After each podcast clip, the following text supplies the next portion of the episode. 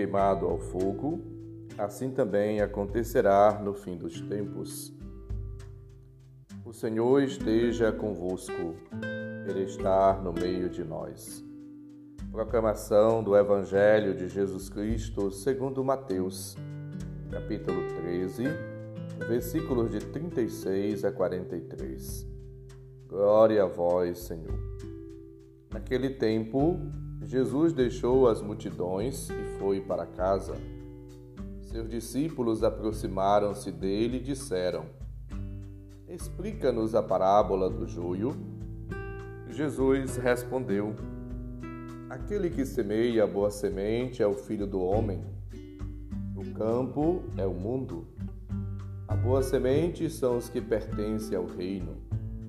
O joio são os que pertencem ao maligno.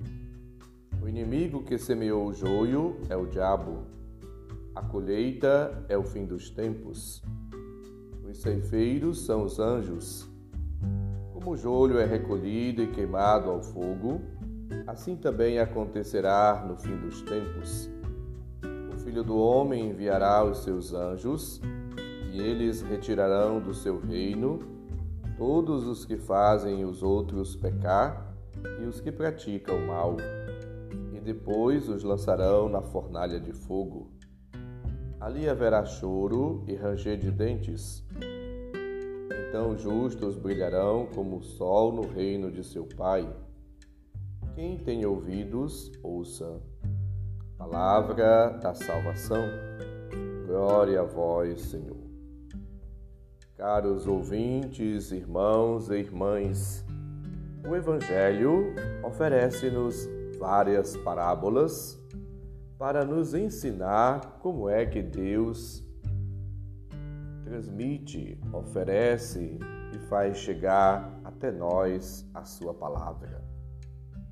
A parábola do joio no campo é um alerta para que nós possamos entender, compreender que existe duas maneiras de semear bem e o mal.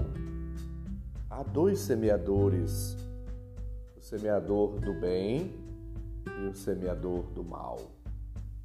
Deus semeia também. E Satanás, ele faz o mesmo.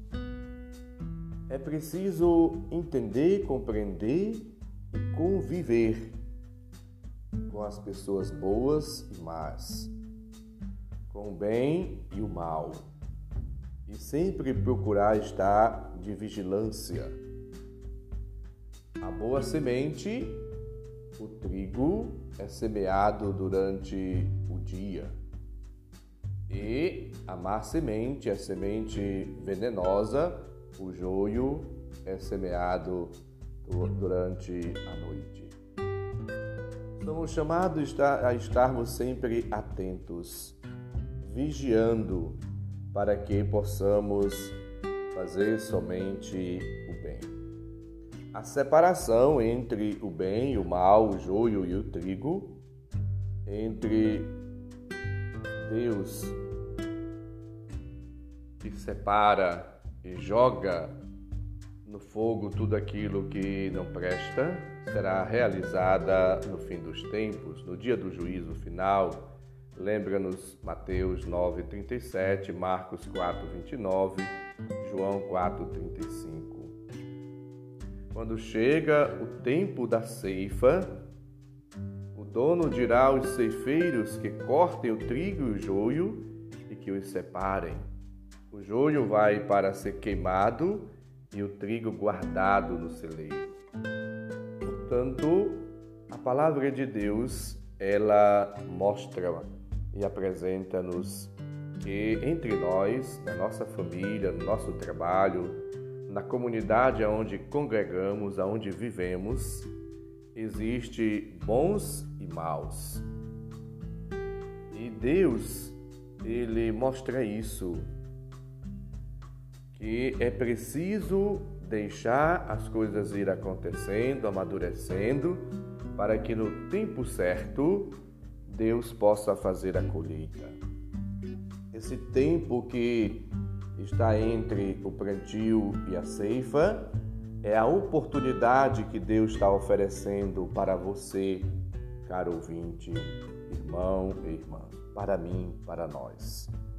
É o tempo propício para a conversão, para a mudança de vida, para o arrependimento, para o abandono do mal, dos erros, da maldade, do pecado, dos vícios, para que possamos, uma vez convertidos, libertos, limpos, livres, viver uma vida nova.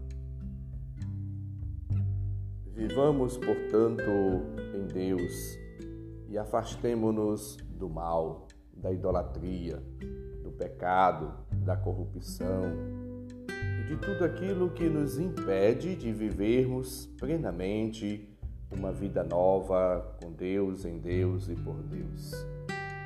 O encontro com Deus, ele transforma a vida da gente. Cristo se fez homem e veio habitar no meio de nós, lembra no João 1,14.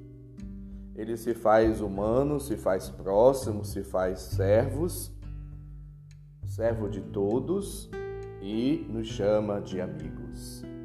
Chamei-vos amigo, porque vos dei a conhecer tudo o que ouvi de meu Pai. João 15, 15. Jesus estabelece com cada um de nós, com toda a humanidade, uma aliança nova. Ele nos chama a uma relação profunda com Deus, uma relação de coração para coração. Essa intimidade, esta comunhão, esta unidade que o Senhor nos oferece, nos propõe, é para que a gente possa experimentar a sua vida. E esta comunhão com Deus leva-nos a vivermos também uma harmonia, uma relação de respeito, de unidade, de comunhão com o próximo. A comunhão é expressão da encarnação, mas também expressão de que Deus habita em nós. Somos chamados a viver na força do Espírito uma vida nova. Por isso, a necessidade da vigilância, de estar sempre atentos para enfrentar e vencer o mal que às vezes age em nós como que nesta força que nos inclina para praticar aquilo que é contrário a tudo a que acreditamos e vivemos.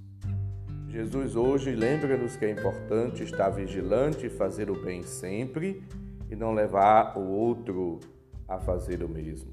É fazer o pecado, é evitar o pecado. Nós somos chamados a colaborar para que mais e mais pessoas conheçam a palavra de Deus, a entenda e a viva. Somos chamados a ensinar a fazer o bem, a propagar o bem, a sermos promotores do bem, da paz, da concórdia, da vida, do reino de Deus, de uma sociedade eh, baseada sempre nos critérios do Evangelho. E assim vivendo como filhos e filhas de Deus novos, renovados, restaurados, libertos pela graça, pelo Espírito, pela palavra de Deus, somos chamados cada dia a crescer a crescer na santidade, a crescer na justiça, na misericórdia, na bondade, na ternura, na prática, no exercício e no testemunho do bem. Supliquemos a Deus o auxílio, a graça e vivamos na vigilância pela oração, pela prática do bem, como criaturas novas, como filhos e filhas de Deus que foram restaurados, purificados, transformados para que o testemunho seja eficaz. O Senhor esteja convosco, Ele está no meio de nós. Abençoe-nos, Deus bondoso e misericordioso, Pai, Filho e Espírito Santo. Amém. Um santo e abençoado dia para todos. Um abraço, felicidades.